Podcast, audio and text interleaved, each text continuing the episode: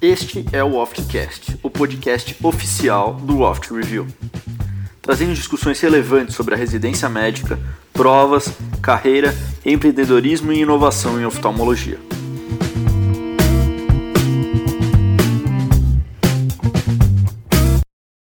Bom dia, boa tarde, boa noite a todos. Meu nome é Tomás Minelli, a gente está começando mais um Oftcast e para esse podcast de hoje, eu, a gente pensou num, num, painel diferente, faz tempo que a gente não faz essa, esse modelo de, de, de podcast, e sobre um assunto que é muito importante para muita gente, que faz muita diferença na nossa prática do dia a dia e na vida do nosso paciente quando a gente vai operar a catarata. E a gente sai da residência achando que fazer a biometria, pensar na lente que vai para o olho do paciente é simplesmente fazer um exame no IOL Master da vida, jogar as fórmulas numa fórmula, uma das fórmulas mais, mais famosas e pronto, acabou o pensamento. A gente pega aquele númerozinho lá que está mais em negrito no papel e coloca no olho do nosso paciente. Mas na vida a gente vê que isso é bastante diferente. A gente tem uma gama muito grande de produtos que a gente pode oferecer para o nosso paciente, e se a gente não souber a indicação direito de co e como deve ser o raciocínio por trás da indicação de cada lente, a gente acaba com medo de indicar uma LIU que vai ser cara para o paciente, ou a gente acaba indicando uma LIU cara para o paciente que não vai ser o ideal para ele e ele vai ficar insatisfeito. Então, sabendo disso, a gente do Oftcast, em conjunto com convidados de peso, a gente vai discutir as principais indicações das LIUs, as pérolas da propedêutica do paciente candidato a essas lentes, tudo isso para melhorar a qualidade da vida dos nossos pacientes e melhorar a nossa prática.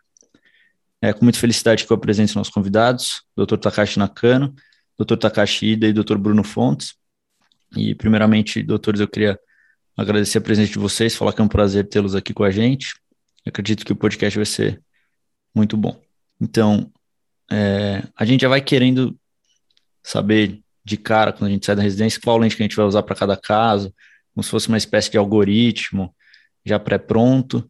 Mas antes da gente falar sobre isso, eu gostaria de perguntar para vocês sobre o pré-operatório. Com a gama tão grande de opções, a propedêutica ela deve ser muito bem feita para guiar a gente na seleção dessa lente. E como é que deve ser feita essa propedêutica? Quais exames geralmente vocês pedem para o paciente de vocês? Quais aspectos da, da anamnese devem ser explorados com frequência ou sempre?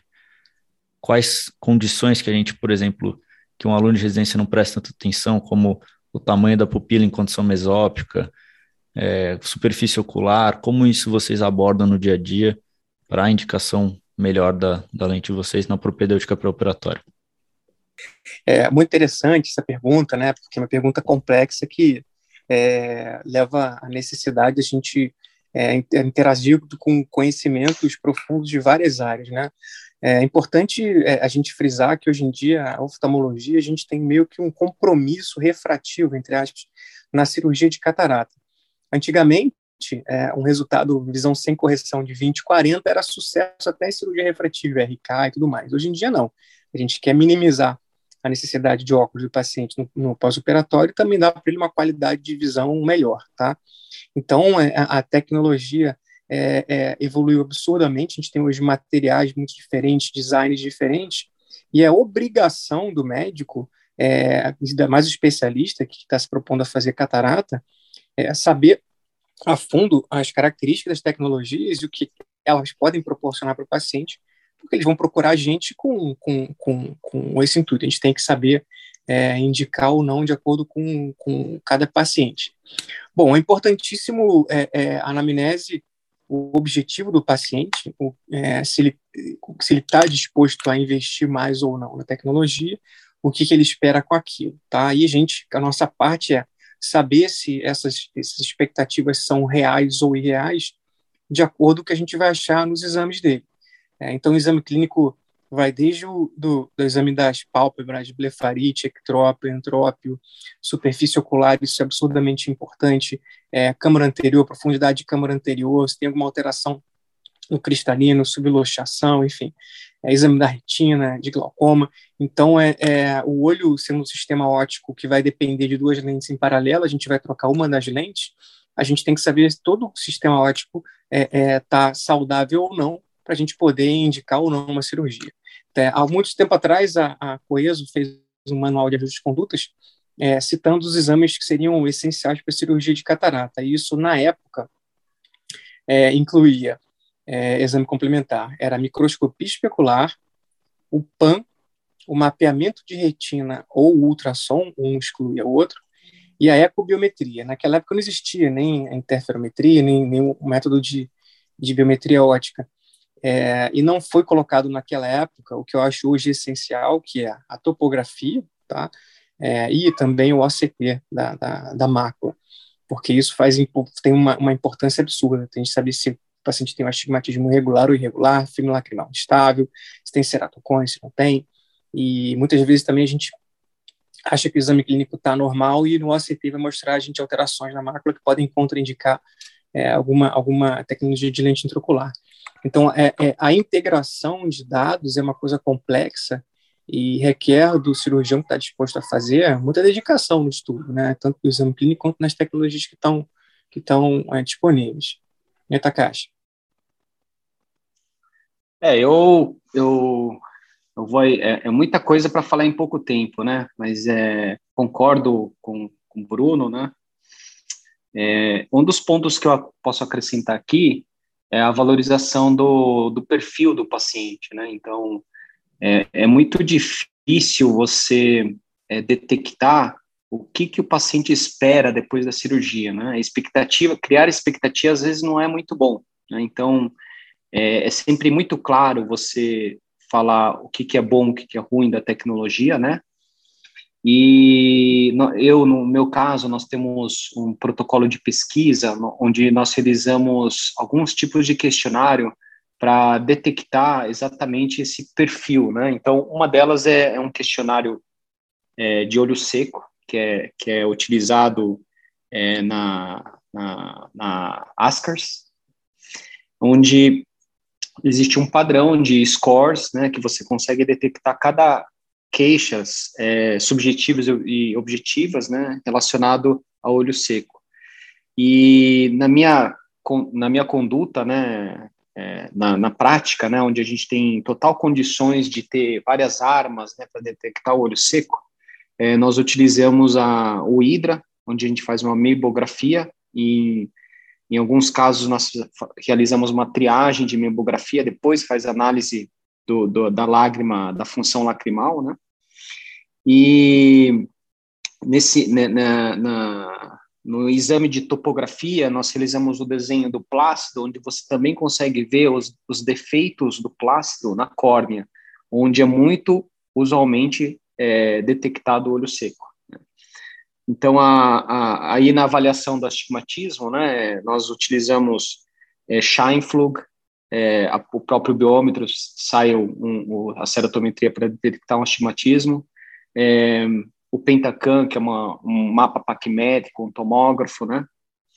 O, hoje o, o EOMaster 700 é Swap Source, então ele também vê curvatura anterior, posterior, e, e, e também nós utilizamos o plácido coabirrômetro. Então, todo esse conjunto né, de aparatos é, de astigmatismo, ceratometria, nos faz também é, detectar é, o olho seco e também detectar o melhor cálculo né, para a lente intraocular. Então, aí fica um desafio, né, só para só você ver, né, é tecnologia, é, questionário e, e tudo que o, que o Bruno falou, né.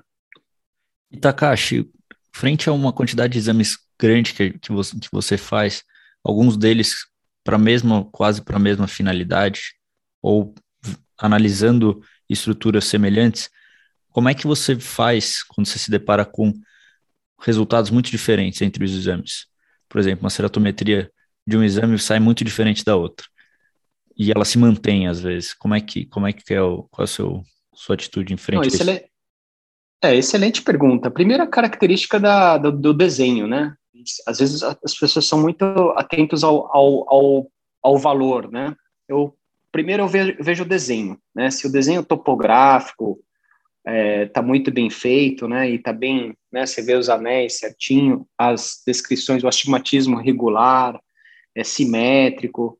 Então, primeiro é essa detecção, né? A segunda, porque aí o, val, às vezes o, o valor não condiz com o desenho, né? então aí você já vê que alguma coisa está errada. Especialmente pacientes pós-refrativas, RK, ou pacientes que têm uma córnea um pouco alterada, eles podem ter oscilação da, do astigmatismo. Então, quem tem RK, às vezes mede a ceratometria de manhã, à tarde e à noite é um valor diferente. Eles viam desvio padrão, né? E o que, que eu faço, né? Eu, às vezes, eu peço para o paciente vir daqui 15 dias. Eu repito né, todo o aparato daqui 15 dias. Vamos supor que ele realmente dá os exames é, diferentes, né? Mas com, com, a partir do momento que você faz num dia, no outro dia, no outro dia, você já criou um histórico e você cria uma média, né? Média tem que ter valores, vários valores, né? Mediana quando os valores não são, são poucos valores e são um pouco inconsistentes. Aí você pega o valor do meio, né? Então vamos supor que um dá dois, outro dá quatro, dá três. A mediana seria três, né? Mas eu acho que a média, ter a média, é ter mais segurança mesmo para os cálculos. E a média tem que fazer em momentos diferentes. Às vezes, aquele dia, o paciente não estava bem. Aí, daqui você mede no outro dia, ou naquele horário, o paciente não está bem. Então, acho que isso conta muito, né, para o cálculo. Preciso, né? O Dr. Takashi falou de um assunto bastante interessante para a biometria, que é o olho seco, e recentemente assisti uma, uma aula do Dr. Bruno, sobre avaliação da superfície ocular para biometria.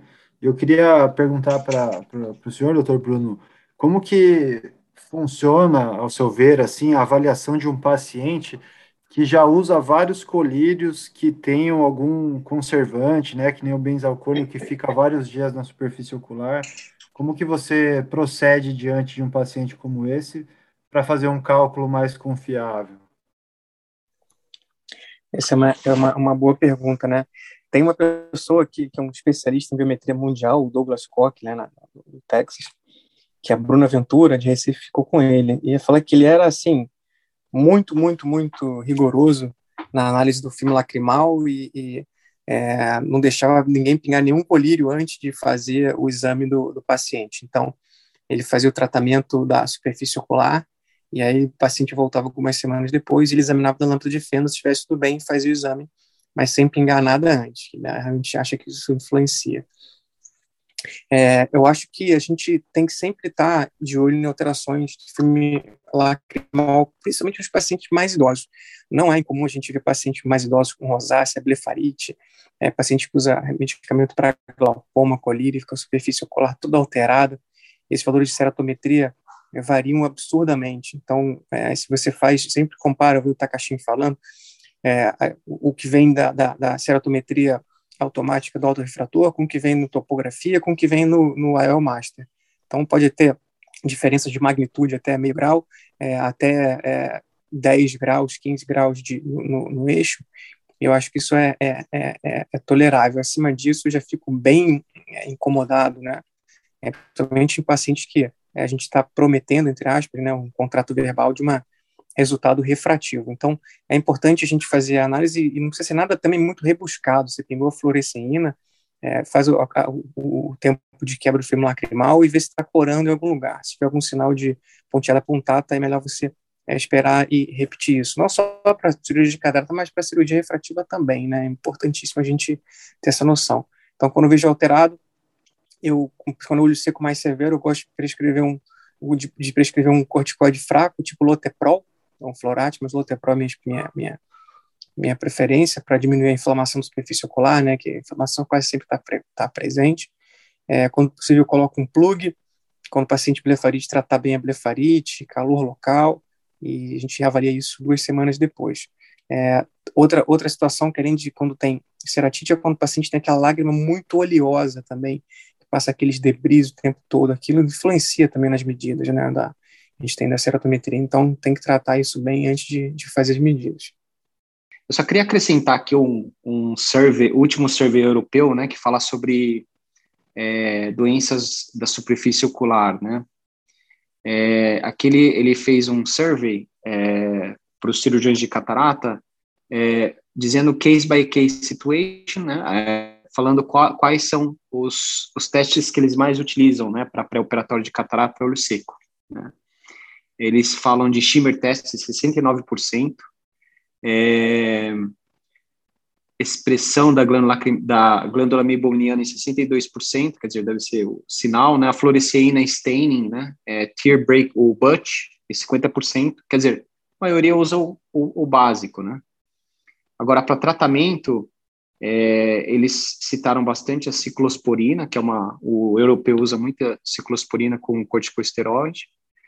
É, em casos bem é, severos, usam o plug, é, aqui fala que a utilização de ômega 3 oral também é muito comum, né, nesse, é, e também falam sobre é, a, a, o uso comercial de compressas mornas, né, que a gente deve ter é, a parte farmacêutica disso, né, de, de fazer a, a higiene né, ocular. Né, então, vi que é interessante aqui ver os dados europeus, né, esse é o último survey. Já que o, que o Takashi falou de RK, eu acho que vai ser uma situação aí cada vez mais frequente a gente operar pacientes pós-refrativa, né? Os pacientes que fizeram LASIK aí no começo do LASIK estão começando a ter catarata agora. E nesses pacientes, é, vocês preferem utilizar para cálculo da lente intraocular a ceratometria de qual desses aparelhos, né? Do, do biômetro o Master ou outro biômetro que seja, de um tomógrafo como um pentacão, topógrafo? Qual, qual que é a principal, o principal aparelho que vocês usam para aferir a ceratometria nesses pacientes? Eu sempre comparo Sim. diferentes métodos, mas eu prefiro, a mais confiável, eu acho, do Master, que está medindo realmente na área central. É, eu, eu, eu, eu, também. Eu acabo pegando do Master hoje, né, que é mais central, mais reprodutível. É o Master 700, né, que é, é tem um, o OCT, né, e Takashi, agora falando um pouquinho sobre, já indo para o assunto depois da propedêutica, a gente começar a falar de indicação, principalmente a indicação de lente multifocal, lente trifocal, EDOF, as lentes premium. Quando é que vocês pensam na lente multifocal? Vocês pensam nela sempre? E, ou melhor, também, quando vocês não pensam na lente multifocal? Quando é que o paciente olha para você e fala, pô, paciente não dá para colocar uma lente multifocal. A gente vai entrar um pouquinho em cada, em cada doença, tentar falar um pouquinho das doenças corneanas, falar um pouquinho da, da, das doenças de, de retina, mas de maneira geral, tem alguma, alguma regra, alguma coisa que vocês seguem? É, no, no, aqui em Brasília, é, to, todos os cirurgiões aqui em Brasília têm uma. A gente tem um, um o Faco Clube, né, onde a gente tem uma uma série de discussão de caso online e a gente também tem o, o, os, os cursos mensais, né, que cada, cada, cada hospital organiza todo mês, né, e é interessante que lá, nesse fórum, né, de, de, de conversas, acontece assim, semanalmente, né, a gente fala, a gente compartilha vários casos, inclusive casos que vão de uma clínica para outra, né, e a indicação é muito semelhante, né, entre os colegas aqui em Brasília, né? E então, por exemplo, a, nós discutimos paciente pós-refrativa. Qual que é o limite de córnea, né, é, para ser indicado, né? Então, alguns levam em conta aberração esférica, né? Alguns acham que acima de 1.5, 1 né, de aberração é, é muito. Outros é, preferem é, graduar com a ceratometria, né? O, o tem o, o ECCP do Pentacan, né? Do, do, do OPD scan. Eles, alguns limitam como o limite ser 39, 40, né? De se for muito pl mais plana que 39, eles não recomendam fazer a, a lente multifocal, né? É, se for muito curva, né, acima de 49, né, então acima de 47, então varia de cada cirurgião, mas a média é por aí, né, é a contraindicação, né. Em termos de retina, acho que a maioria, é, qualquer dúvida faz um OCT, se tiver alteração de, de, de tomográfica, com certeza ninguém indica uma lente é, trifocal, né. Então, para retina realmente não tem limite, né? As pessoas não indicam se tiver alguma alteração que a comprometa a visão, né? Agora, em relação ao glaucoma, também. Assim, a partir do momento que excluiu o glaucoma, sim, indica a lente multifocal, é a lente premium, né? E esses casos que a gente já comentou, né, sobre olho seco, é, astigmatismo é, muito irregular, né, etc. Mas essa, essa questão que você falou, é, da, de quando pensar, né? É interessante uma pesquisa que a, a, que a Ibope fez para álcool, né? Fazendo um, uma enquete dos pacientes é, para a população em geral. Assim, é, você tem a catarata, você gostaria de se livrar do óculos de longe, perto? 90% falou que, que, que sim, que queria se livrar do óculos. 10% só da população nessa, na amostra deles, porque não se incomodavam usar óculos.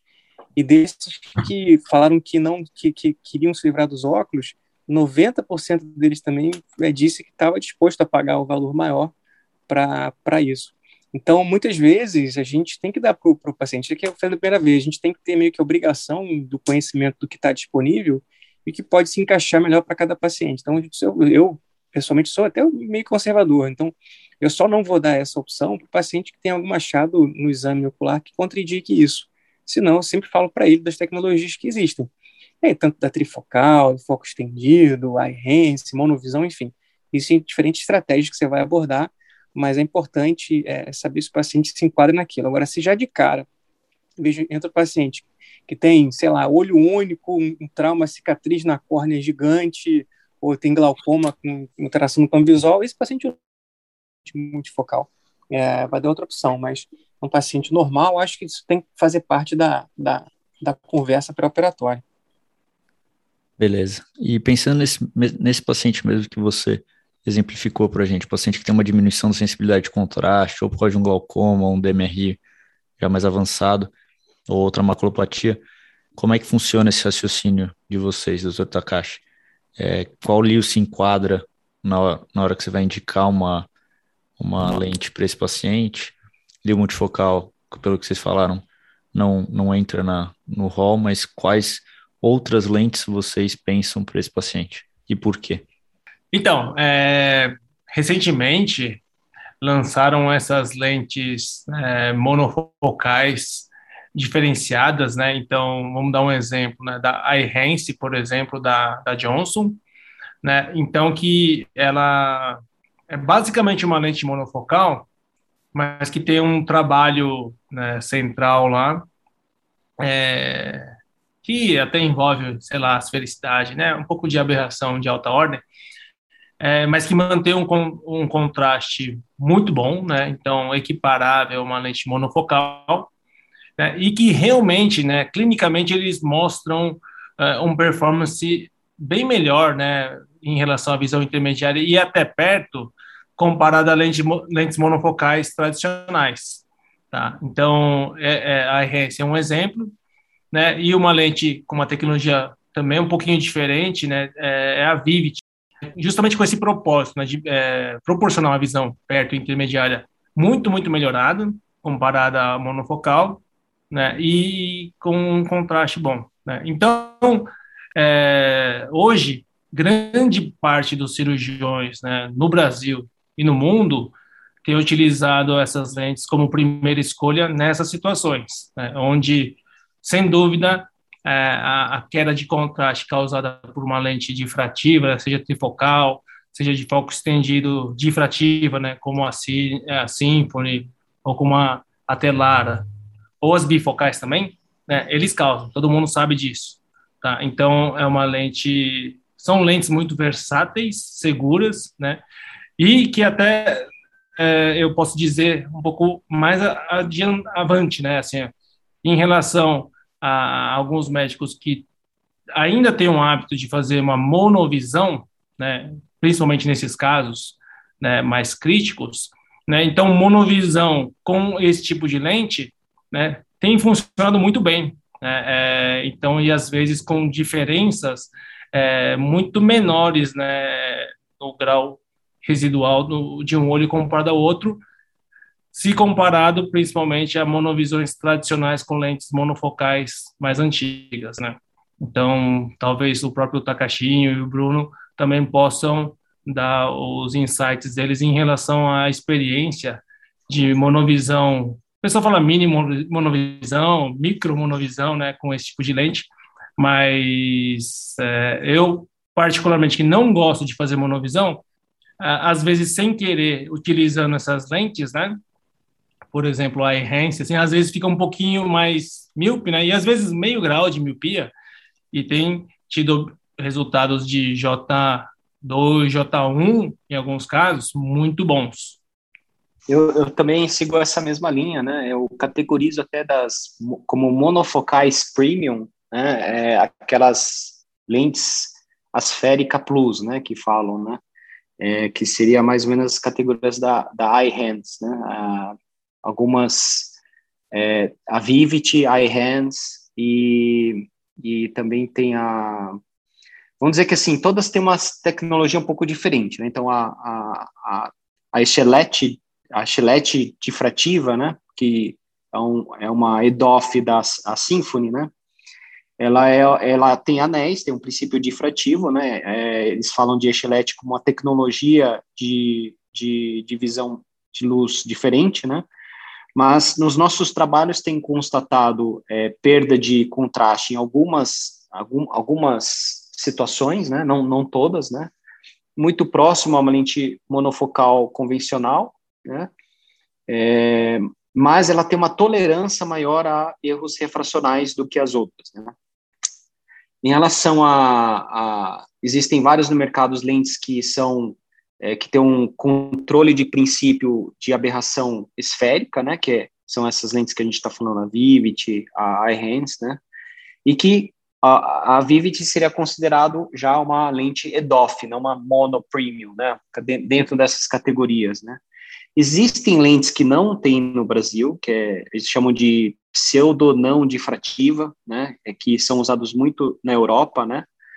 Então, eu acho que, basicamente, eu tenho muito optado é, não dividir muito a luz nesses casos de, de retina, né. Então, mas é uma, uma, opinião pessoal, ainda não, não conseguimos provar isso e também não tem muito trabalho é, que mostra isso especificamente, né, em detalhes, né, em, gra, em graduações de, de tipos de doenças e, e, e, o tipo de resultado, né? Também é difícil desenhar um estudo, né, com, com esses tipos de doenças com patologia, mas, a princípio, é, o que você pontuou aqui é, é verdade, né? Essas lentes realmente têm um mercado para pacientes que são é, patológicos, né, diferente da lente multifocal, tá? Então, acho que realmente é um ponto que deve ser considerado, né?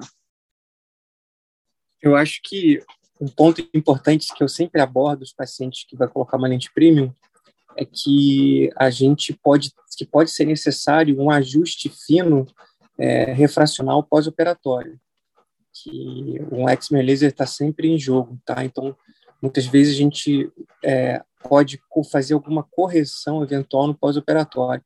Então às vezes o paciente ficou com uma surpresa refracional que você não planejava ou a gente tem esse paciente por exemplo pós cirurgia refrativa é, que você tem uma qualidade de visão um pouco pior no pós-operatório, mesmo não sendo por conta de refração, pode ser por alteração na topografia. Já fiz vários casos de, de cirurgia topoguiada e os resultados são sensacionais, com, com Schwind, com Alegreto, enfim. Até quem faz muita cirurgia de implante lente multifocal no mundo, que é o Brenner, na Noruega, ele fala que lá na, na, no sistema ele, onde ele atua é o seguinte, primeiro, ele, o paciente que vai fazer cirurgia com a lente multifocal, ele tem a garantia de um resultado refracional é, durante um tempo. Então, imagina que o paciente fez a cirurgia e ficou com é, menos um de resultado refracional de, de, de, é, de astigmatismo. Então, está plano menos um e o resultado é ruim.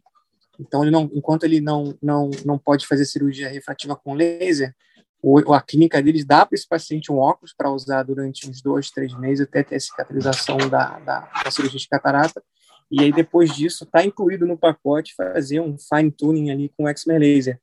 E aí você vai fazer esse, esse fine tuning ali, é, não só muitas vezes corrigindo o, essa, essa metropia residual, mas corrigindo eventualmente alguma, alguma anormalidade é, da córnea, ou seja, a, as aberrações ópticas que são oriundas, provenientes da córnea, podem ser acessadas no segundo momento.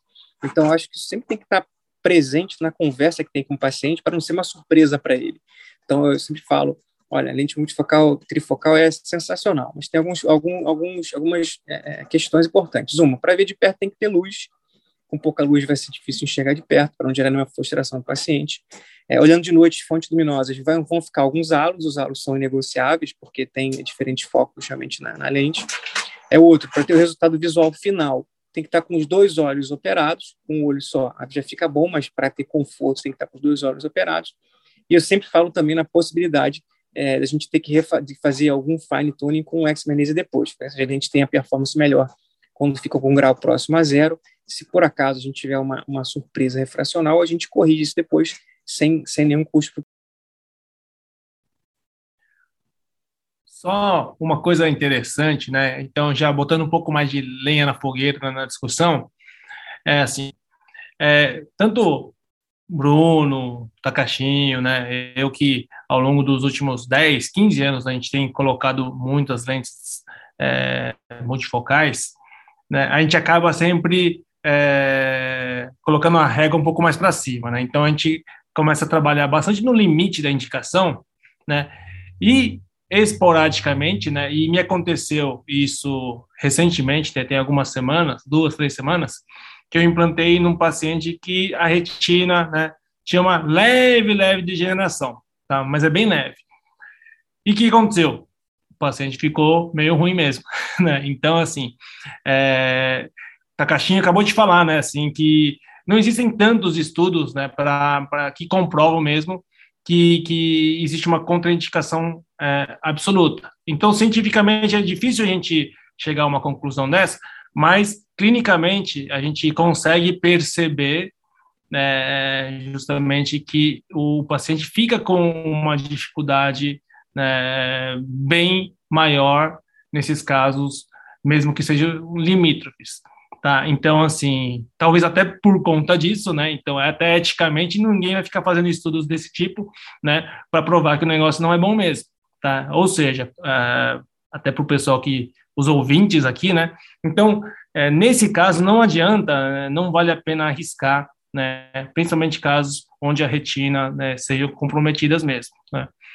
Ao mesmo tempo, né? Então, essa discussão que é, o, o, Bruno né, é, fez a seguir, né, em, em, relação à córnea, né, então aí na, córnea já tem esses casos de cirurgia ativa, né, então eu tenho certeza que tanto o Takashinho como o Bruno já colocaram muitas lentes multifocais né, em casos pós-refrativa, né, então justamente onde por N motivos, né, o cálculo biométrico a gente consegue ter um pouco mais de confiança, né, aí vai um pouco da nossa experiência também, e com resultados muito bons, né, muito bons logicamente tem essa retaguarda né, do fine tuning que o, o Bruno comentou, né?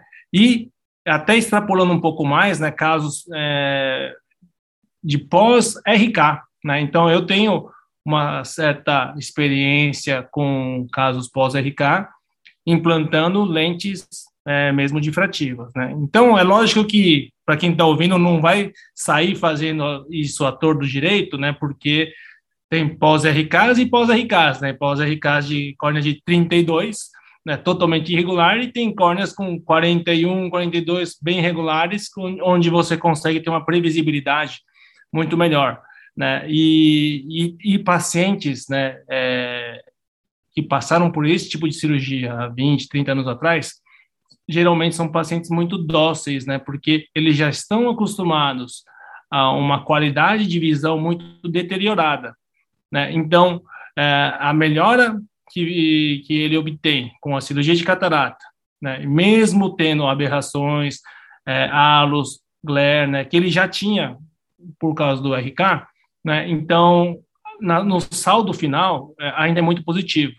Né? Então, muitas pessoas tomam é, essa situação como uma contraindicação absoluta, mas né, dentro de uma, assim, uma experiência é, gradativa que, que o cirurgião vai encontrando, ele consegue novamente subir essa régua né, e oferecer um pouco a mais para esse tipo de paciente. Mesmo porque um dia ele já quis se livrar do óculos, por isso que ele fez uma RK. Então, até corroborando com, com o estudo que o, que o Bruno falou, né, que a grande maioria do, do paciente ele quer ficar livre do óculos, né? Então, é, a gente conseguir oferecer isso né, é, um pouquinho a mais, é, com certeza é, é valioso para o paciente, sim. Só, só sobre falar um pouco sobre DOF, que, eu, que o Takashão e o Bruno contou, é uma, uma das boas, uma das grandes dúvidas é se a lente DOF dá halo e glare. Né? Muita gente pergunta, ah, mas ela, ela é uma monofocal de foco extendido? Ela dá halo e glare, né? Então, é, nós realizamos aqui um, um tipo de um, no, no survey é, europeu, né, eles, eles fizeram uma pesquisa entre os cirurgiões de catarata europeu e eles perguntaram essa percepção de, de aberrações, de, de, de disfotopsia, de fenômenos fóticos em grupos de lentes, né? E na pesquisa saiu que é, eles tinham uma percepção de que 5%, 5 das trifocais, halos e glébus, da EDOF, 4%, né? então vamos dizer que assim, é, comparando todas, elas dão, mas em proporções diferentes, né? Então, a gente pode achar que ah, só porque uma monofocal foi estendida não vai ter halo, né? Mas também pode também falar que só porque uma monofocal tradicional não vai ter halo. Né? Então, acho que esse é um ponto importante a ser pontuado. É, uma última patologia que a gente não comentou ainda, que é o ceratocone. Queria saber para o Takashinho essa, qual que é a, a experiência aí de vocês em, no, no que diz respeito à cirurgia de catarata com implante de liutórica nos pacientes com ceratocone, porque a gente sabe que a liutórica vai melhor quando a córnea ela é regular, mas que em alguns casos de pacientes com ceratocone a gente também consegue ter bons resultados. Então, quais são os parâmetros importantes e qual é a experiência de vocês aí nos pacientes com ceratocone? Eu, particularmente, eu, eu tenho uma tecnologia é, que chama HORA, a berrometria intraoperatória, né, que eu utilizo muito nesse manejamento do astigmatismo.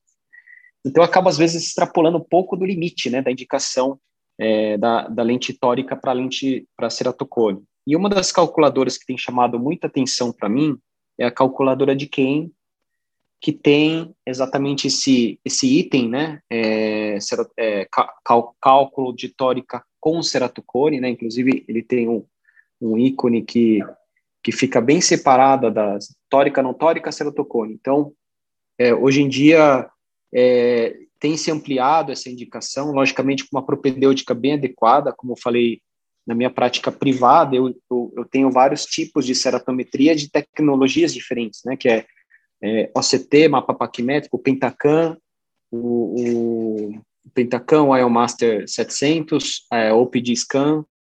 Então, todas essas tecnologias são ceratometrias é, reprodutíveis, mas, é como eu falei, ele quer uma média e, o, e acaba que, às vezes, influencia também com o tamanho da pupila. Né? Então, tem o Holiday Summary do, do, da, da, da, da, do mapa do Pentacam, que também consegue mostrar de 1 milímetro a 4 milímetros. Né? Então, às vezes, é, vendo o desenho que ela tem no Pentacam e o desenho que ele tem na, na no plácido do OPDScan, acaba que nós achamos uma, uma, uma média né, de valor adequado para o cálculo da tórica no caso de ceratocone. Tá? Mas é como eu falei, dependendo do caso, é, é, a gente acaba migrando para uma monofocal e, dependendo do caso, a gente vai a gente migra para uma multifocal.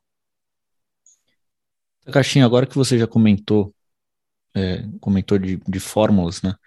Eu queria perguntar para você também, sem a gente se estender muito, qual, em relação às formas, qual é a, a forma que você costuma usar mais para cada situação? É, quais delas têm menos erro pós é, cirúrgico que você percebe na sua prática?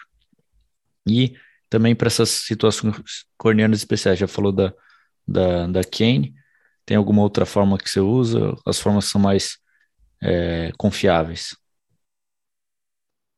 É, a, é como eu falei, né? As biometrias, elas meio que, basicamente, elas são mais é, em torno do tamanho do olho, né? É, atualmente, eu uso é, Kane, Kane e Barrett para lentes históricas, né? Hoje eu estou mais para Kane, né? Pós-refrativa, eu, eu faço multifórmulas, né? Eu faço Barrett True K, eu, eu imprimo o Sweet Highs como um controle, né? É, e também, dependendo do caso, eu coloco na calculadora da, da, da Askers, né, que tem uma calculadora online, né, para cirurgia refrativa prévia, né. É, o, geralmente, para olhos grandes, eu faço o Barrett Universal 2, é, também tem a optimização do Wang Cock, né, que é, ajusta, é, optimiza por ponto é, é, é ponto 854, né, do, do, da, da lente, né, é, optimiza o, o, o, eixo, né, o tamanho, o axial length, né, com, descontando uma optimização para um cálculo melhor, e também é, eu faço às vezes o SRKT e vejo essa diferença toda, né? Mas geralmente eu acabo migrando para a fórmula de Barrett Universal 2, né? É, para óleos é, normais, é, além do Barrett Universal 2, acabo também vendo o, o a, a, Holiday, né? E, e a Hikes, né? Mas é basicamente hoje a Barrett tem superado essas outras duas fórmulas, né? Eu, eu tenho acesso a Holiday 2 e 1, também tenho já, já uma época fiz o, o, o, a fórmula de Hill, mas acabei ficando na Barrett para óleos normais, né? E óleos pequenos, eu acabo ficando também com a Barrett e vejo a Hoffer, né, para óleos pequenos menores que 22. Né? Então, agora um dos pontos que não adianta você só ver a fórmula, né, também tem que escolher o ponto, a refração alvo. A, refração alvo é uma das mais importantes. Nas monofocais, geralmente eu pego entre menos 1 e menos 0,4, e as EDOFs semelhantes às monofocais, né? Agora, a Synergy eu tendo ir um valor um pouco mais positivo, entre mais 0,1, mais 0,3, e a Panoptic geralmente próximo do zero, né? É, pego entre menos 0,15 e mais 0,15. Então, basicamente, biometria para mim é, é, assim. E se não for pedir muito, você poderia explicar o porquê desse, desses valores de, de, de refração-alvo, por favor? Pode ser só um exemplo de uma sim. delas? Ah, sim, não. Bom, primeiro, o clássico, é bom, tem a, bom, existe é, argumentos de design da lente, né, que eles não são diferentes, são diferentes, né, mas acho que o principal é você observar a curva de defocus. Quando, como a gente faz muito estudo aqui dentro do, do HUB, nós conseguimos detalhar bem a curva de defocus, e na curva de defocus ele tem o ponto zero, e nós, consigo, nós conseguimos ver a performance da lente quando ela cai para mais do mais 0,25 é, mais, mais meio, e a performance dela quando ela cai para menos 0,25, menos meio. Então, se observa na curva de defocus que a performance para as lentes Synergy são mais, tem um leve shift para positivo, né? E a panopse diferente, o ponto é muito é muito mais predominante, né? O ponto zero é um, é um ápice, assim, né? de, de, e ela curva. Então, os, o ano zero é mais preciso, né? Então, a, a, própria média né, que a gente cria nos, nos nossos estudos, a gente acaba sendo, é, tendo um valor já de refração-alvo que a gente justifica ser melhor. Takashi, pergunta para você, é, na, na, prática, assim, qual que é a principal diferença na indicação das multifocais aí, né? O que, que te faz pensar numa Symphony ou numa Panoptix e, e vice-versa? Bom, então, assim, ó, o, até dando continuidade com o que o Takashi acabou de explicar agora, né? Então, existem, graças a Deus, existem diferentes lentes no mercado, né? Então, justamente essa pergunta que você fez, mas a resposta é, elas são diferentes é, em, em, termos de design, em termos de, de performance, em termos de adição, né? Então, o que, que acontece? É, você quando, quando vê um perfil de paciente, né, é, que ele necessita de uma visão é, mais próxima, né, então a, o paciente tem uma estatura menor, né, então tem hábitos de leitura muito mais próximos, você vai tentar escolher dentre as opções uma lente que tem uma adição mais potente, né? Então, aí se você for ver bem, né, tanto adição como também distribuição de energia. Né? Então, hoje no mercado, existem lentes ainda bifocais, né? então, exemplo, Tecnis multifocal com mais 4. No plano da lente, ele equivale a 3.2 3.2 dioptrias né, de adição no plano do óculos. Então, essa lente do mercado é a lente que tem maior potência de adição, então é a que mais vai garantir uma visão de perto é, para aquele paciente em questão. Né? Então, é, isso é, é, uma característica única dessa lente. Então, comparado com uma trifocal, seja da Zeiss, seja da Rainer, seja é, Panoptix, ela é superior nesse quesito. Mas também, ao mesmo tempo, ela, como é bifocal, ela não tem um foco definido a uma visão intermediária, seja 50, 60 ou 70 centímetros, né? É justamente é o que essas lentes trifocais elas é, tem essa característica.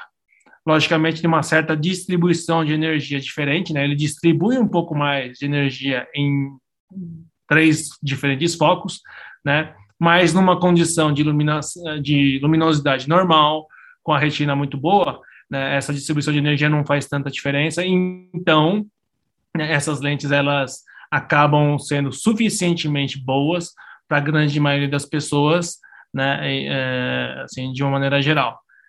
Agora, é, você perguntou, né, a Symfony, por exemplo, que ela tem uma característica totalmente diferente, que é uma lente de foco estendido, difrativa de foco estendido, né, então é, ela não tem um foco definido de perto, então uma, é, uma visão a 35, 40 centímetros é justamente onde ela peca, né, então é o ponto fraco dessa lente.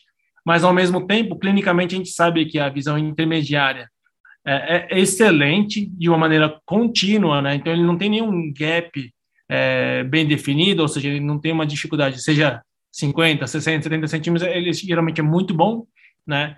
Vamos falar quantitativamente, é um J2, né? Forte, né? J2, né? e, e mantendo uma visão de longe muito boa.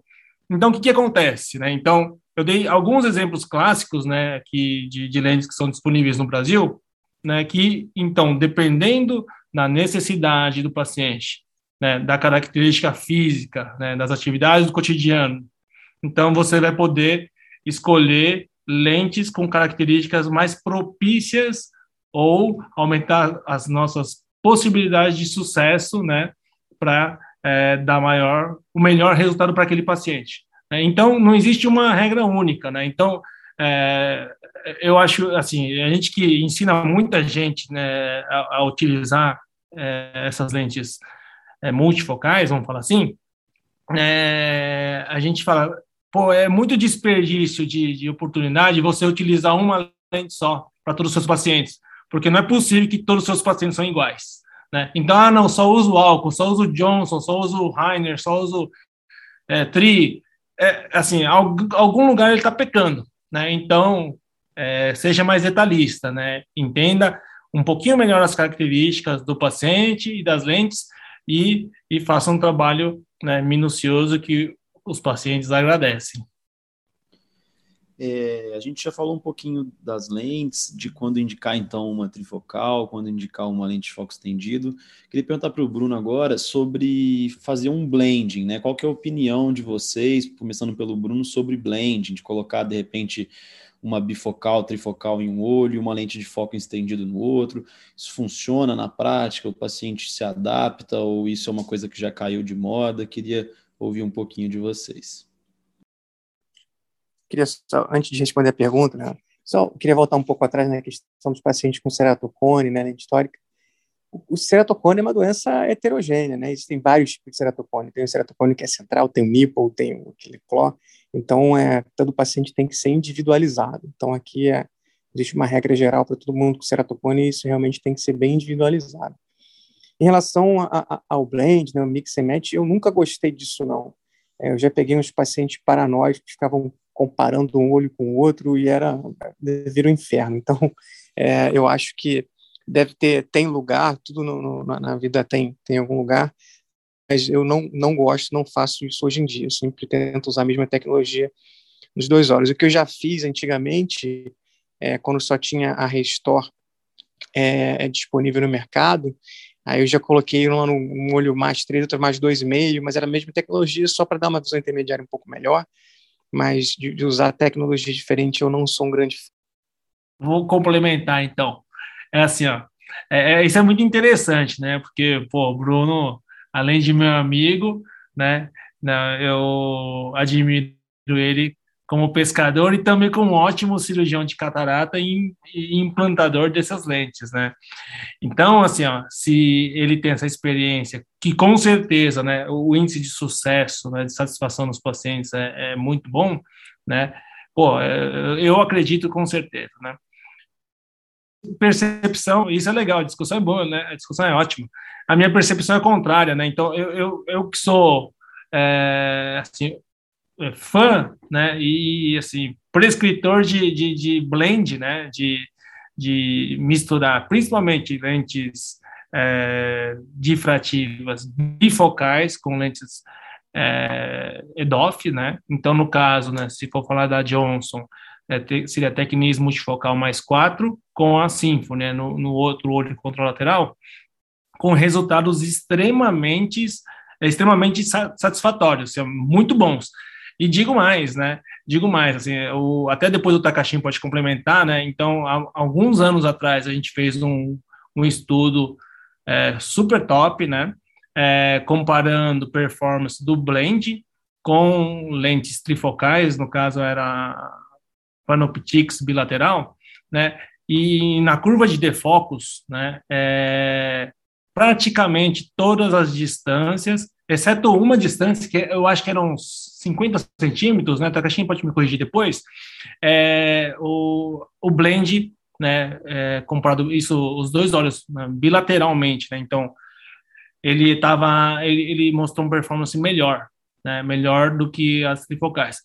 Logicamente isso é um estudo, né, é, então é muita matemática é, envolvida. E clinicamente, né, então comparando os pacientes com trifocais com blend são bem parecidos, mesmo porque ele não vai experimentar é, um e trocar pelo outro, né, porque o implante é implantou, ficou bom, acabou, tá? Agora, qual que é o grande segredo, assim, para eu, né, continuar utilizando né, e prescrevendo blend, comparado né, às trifocais ou até a, a Synergy, por exemplo, que a Synergy, teoricamente, ela tem um performance é, junto né, da bifocal com a foco estendido numa lente só. Então, por que, que eu não colocaria a Synergy nos dois olhos né, ao invés de blend? Né? Então, isso é uma discussão muito, muito atual, né? porque estamos falando da, da última tecnologia que lançou, que é a Synergy né, da Johnson. Né? Por quê? Porque o Takashi mesmo comentou em relação à curva de defocus, né, é, a gente sabe, a gente viu, né, a gente estudou, que, que a tecnismo multifocal, por exemplo, ele consegue tolerar né, um erro refracional é, positivo né, é, de 0,25, meio grau, né? E ainda manter uma visão de 20, 20, 20, 15, né? Então, e mantendo um J1 de perto. Ou seja, você tem um range você tem um range de 0,75 dioptrias que a performance é, da lente é, é, excelente, né? E, é, simultaneamente, o performance da, da, da Symfony, né, que é EDOF, é, é, uma vez que você sobrou plano, ou menos 0,25, menos meio, ou menos até quase menos 0,75, ele também mantém uma visão de longe muito boa e a intermediária exatamente muito boa como ela se propõe a fazer. Então essa aqui é a grande é, sacada, né? Então nenhuma lente sozinha consegue tolerar, né, de menos meio até mais zero, mais meio, né, sozinha. Então enquanto você pode errar é, para um lado com uma bifocal, e errar para outro lado com a, com a EDOF e manter uma performance super excelente, né? Então, é, e aí que tá, a gente tem que saber quais são os pontos, né? É, os galhos fracos, né? Que a gente sabe que a biometria, por mais que tenha melhorado, né, existem uns desvios aí, né? A gente vai ter um errinho. Então a gente sabe para onde pode errar. Então, hoje, a minha principal motivação para ainda continuar fazendo blend é isso, né? Porque eu sei que a gente pode errar um pouquinho e o paciente tem que continuar satisfeito. Tá? Mas essa é uma ótima discussão, né, Brunão? Né, Takashi?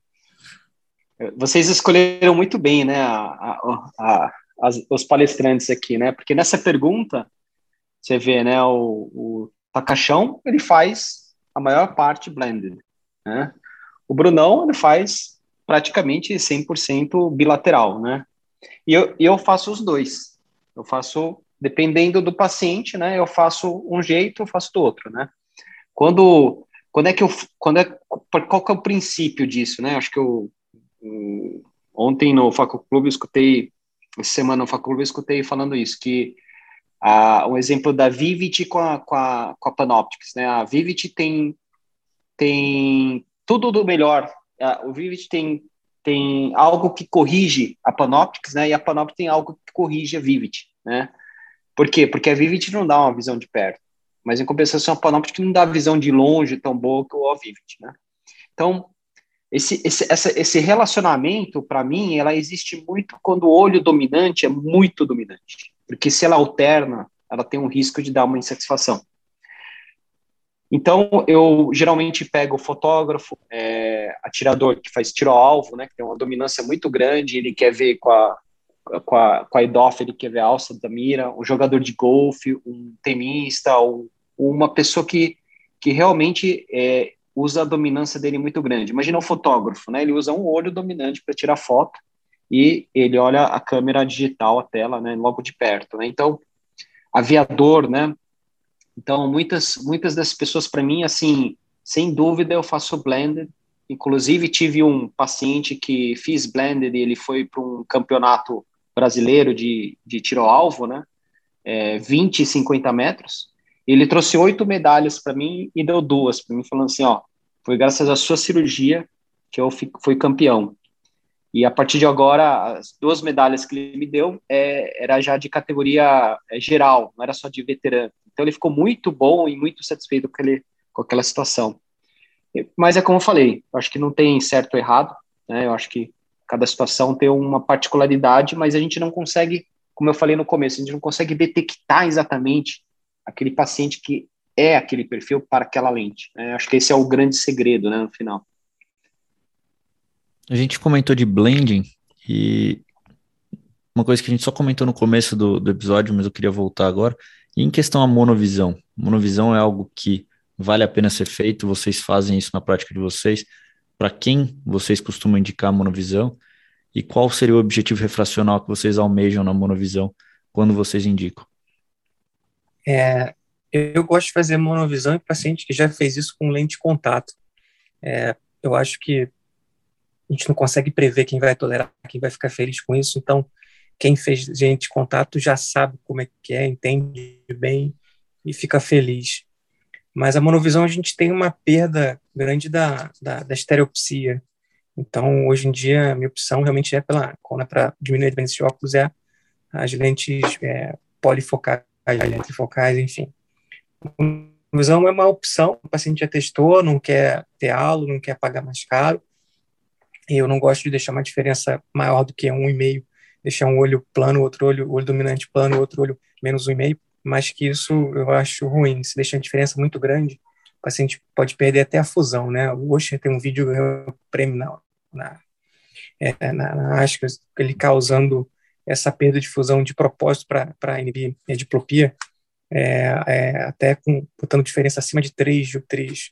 Mas eu gosto de, de planejar, então, me respondendo objetivamente, em quem já fez isso, de alguma forma, e eu planejo a diferença entre um olho e outro mais ou menos de 1,5 dioptria. Deixo no 1,5 míope um olho. Legal, né, isso que o Bruno falou, e assim, só para é, reforçar, é, depois que lançaram né, essas lentes polifocais, né, justamente as multifocais, bifocais, trifocais, né, então, indiscutivelmente, né, se o paciente é, tiver todas os, as condições para ser implantado esse tipo de lente e for implantado esse tipo de lente nos dois olhos, ele vai ter né, um performance de longe e de perto melhor que a monovisão.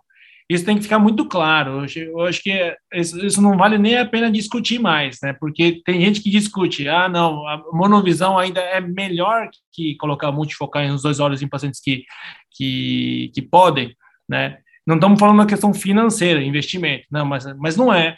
Né? Então, realmente, a monovisão ainda é indicada quando não tem condições né, clínicas de se implantar multifocais, sim, né? E até agora há pouco acabei de falar, né? Então, se for monovisão com essas lentes, né, monofocais, né, premium que o Takashinho falou, né? Vamos falar iHense, né, ou até a, uma Vivid, né? Então, até a diferença entre um olho e outro pode ser menor ainda, né? Então pode ser 0,75, hum, acho que está bom nesse, nesse parâmetro, menos 0,75 de diferença, né? É, já, já daria um resultado muito bom, né? se fica menos um, tudo bem. Talvez não precisa mais de 1,5, 2,5, 2, 2,5, assim, que, que também é exagerado, né? Porque a, a lente, mesmo atingindo uma refração perto de plano, ele já tem tido é, respostas né, de, de J2, J3 de uma maneira consistente nessas lentes é, monofocais premium. Então, hoje eu consideraria colocar uma monovisão, é, que hoje acabo fazendo isso sem querer, como eu falei antes, né, né? Com uma diferença bem menor, tá? Mas, assim, eu, em casos quando pode colocar multifocal, né, eu não indico monovisão, não. Eu, eu falo assim, ó, ou coloca para longe aí, né, e mantém a binocularidade, como foi bem dito pelo Bruno, né, ou entende que as, as, as multifocais realmente garantiriam uma visão de perto melhor. É, eu, eu entro de acordo com os dois, né? Eu, eu basicamente faço é, monovisão em casos, principal, acho que o meu maior, maior volume de monovisão são pacientes que não têm condições financeiras de pagar uma lente multifocal, né? E até em relacionado a a binocularidade de perto, né, que a gente testa com velocidade de leitura, né, eu acho que o, o blended, ele também não deixa de ser uma, uma monovisão, às vezes, porque a velocidade de leitura também fica um pouco acometida, é, dependendo da distância que ele está tá lendo, né. E, e, agora, essa diferença que a gente faz na monovisão é sempre um, um é sempre diferente para cada um, né, eu mesmo, particularmente, acabo pegando, medindo a distância que o paciente quer ver depois da cirurgia, e eu proponho é, o grau para essa, para essa distância que ele quer enxergar, né?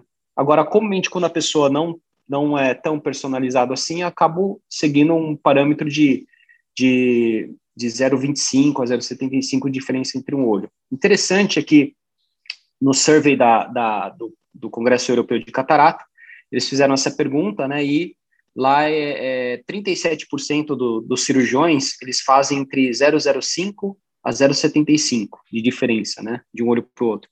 E 41% faz a diferença entre 0,75 a 1,25. 18% fazem de 1,25 a 1,75 e apenas 3% faz mais de 1,75 diferença de um olho para o outro. Então é interessante isso, ver que realmente a opinião é bem diversa. Perfeito, Takashinho, Takashão, Bruno.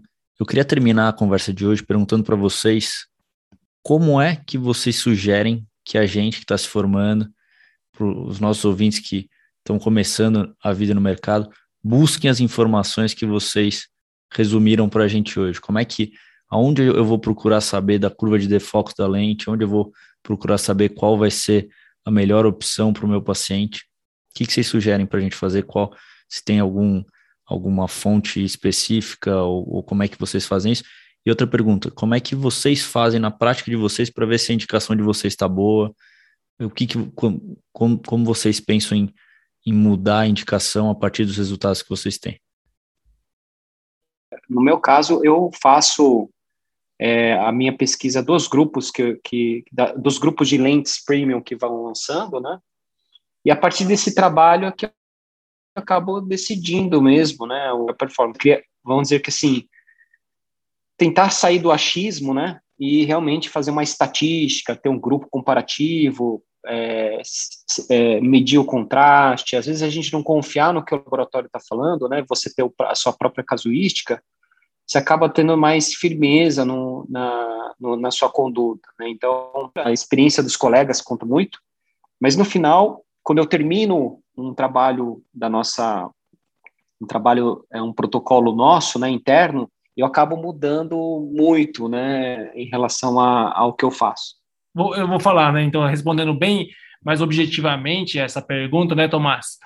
É assim, ó, é, é muito difícil, né, você ver uma curva de defocus, porque você vai achar a curva de defocus dessas lentes, né, em qualquer publicação aí, então é só colocar na internet, isso.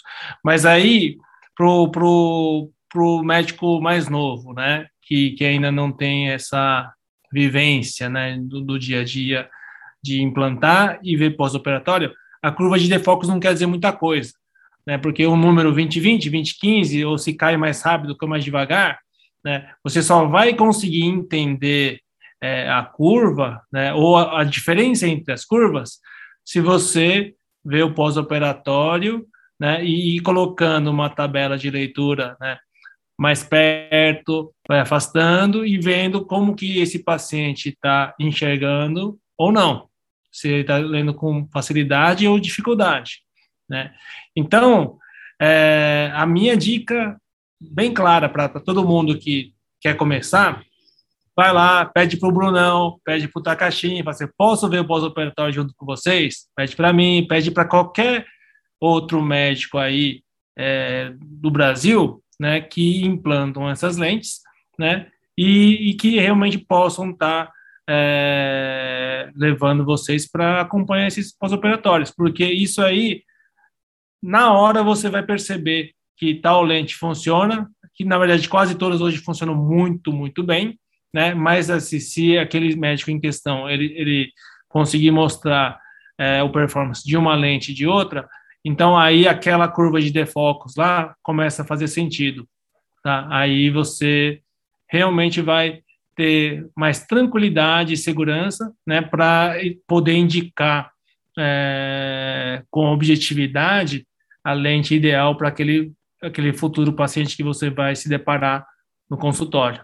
Essa dica, assim, pelo menos ao longo desses últimos anos, né, que a gente tem é, orientado, ensinado, né, colegas mais novos, né, é, é a parte mais é, assim impactante mesmo, né, onde o pessoal gosta, mas caramba, isso é muito legal, gostei de ver, né, então é a clínica mesmo, né, é observando o paciente.